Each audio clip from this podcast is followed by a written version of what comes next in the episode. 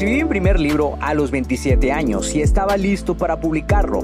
La pregunta era, ¿cómo lo iba a lograr si no me consideraba un escritor y las editoriales estaban fuera de mi alcance?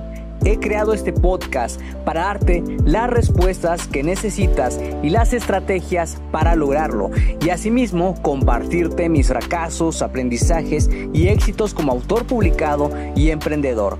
Si tienes un mensaje que compartir con el mundo y quieres convertir tus conocimientos, ideas e historias en un libro que la gente lea, sígueme mientras construyo una vida de la escritura.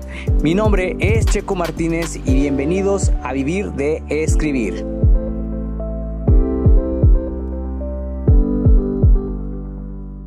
Hola, hola escritor, espero que te encuentres muy bien, soy Checo Martínez y esto es Vivir de Escribir. Y la verdad estoy muy emocionado porque el día de hoy tengo un tema súper importante del cual te quiero hablar porque yo creo que es algo que tenemos que tener bien presente todos los días que nos sentemos a escribir.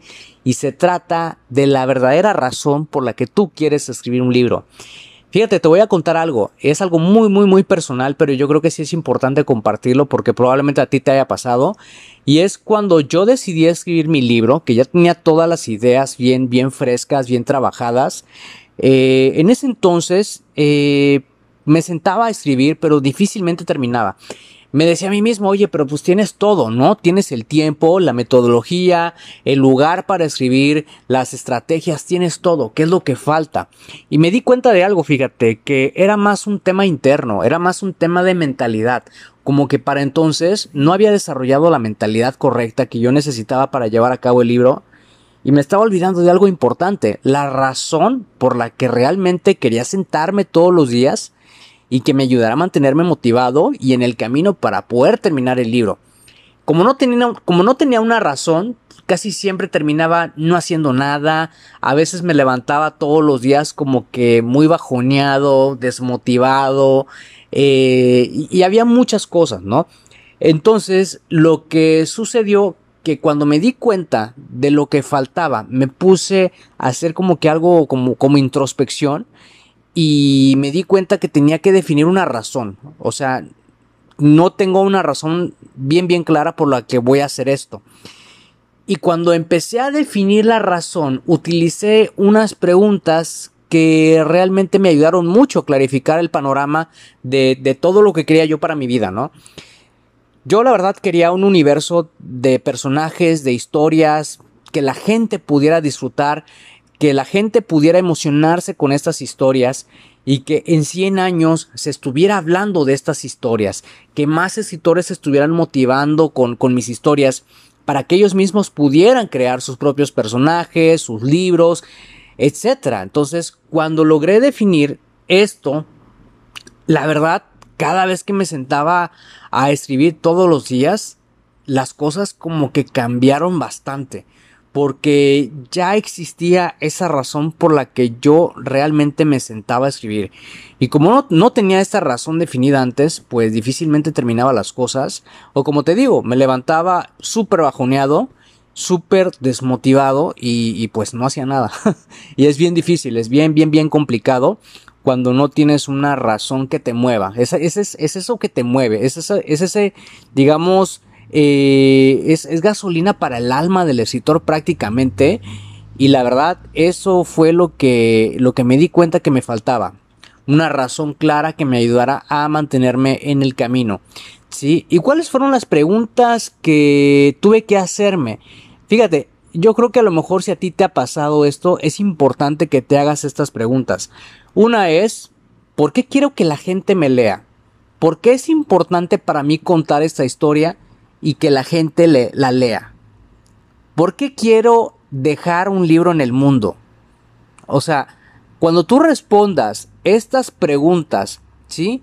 Vas a leer las respuestas en voz alta y vas a tratar de repetirlas día tras día, día tras día, de manera que llegue un punto en el que las respuestas se vuelvan una razón o un porqué ¿sí? Y que poco a poco empiecen a formar parte de, tus creencias, ¿sí? Para que cuando tú te sientes a escribir, ahora ya tengas la razón bien definida, ¿sí? Ya tengas eso que te mueve. Y créeme que cuando, cuando esto empieza a suceder, te vas a empezar a aparecer en tu escritorio y realmente vas a hacer el trabajo. Porque fíjate, cuando tú tienes la mentalidad y aplicas las estrategias, empiezas a ver resultados, ¿sí? Empiezas a ver resultados y cuando hay resultados viene la motivación, porque la motivación es un subproducto, no es algo que llegue de la noche, digamos, no es algo que llegue así de repente, ¿sí? Eh, es algo que tienes que crear con, el, con la constancia y con la mentalidad, ¿sí? Porque cuando tú trabajas mentalidad y estrategia al mismo tiempo, empiezas a ver resultados, empiezas a ver la motivación, los resultados es lo que te empieza a motivar, ¿sí? Entonces, cuando ves, ves, ves, ves la motivación, empieza a haber un compromiso contigo mismo y esa responsabilidad moral que nosotros tenemos por compartir lo que sabemos, lo que nos emociona con otras personas a través de un libro, se empieza a ver. Empiezas a sentir como que eres ya, ya ahora sí estás bien responsabilizado moralmente de que, oye, voy a compartir esto con las personas a como de lugar, porque yo sé que les, les puede servir, yo sé que quiero dejar un legado, pero esa es la idea de tener una razón, porque la razón es el inicio de todo, es, es como, es como una cadena, ¿sí?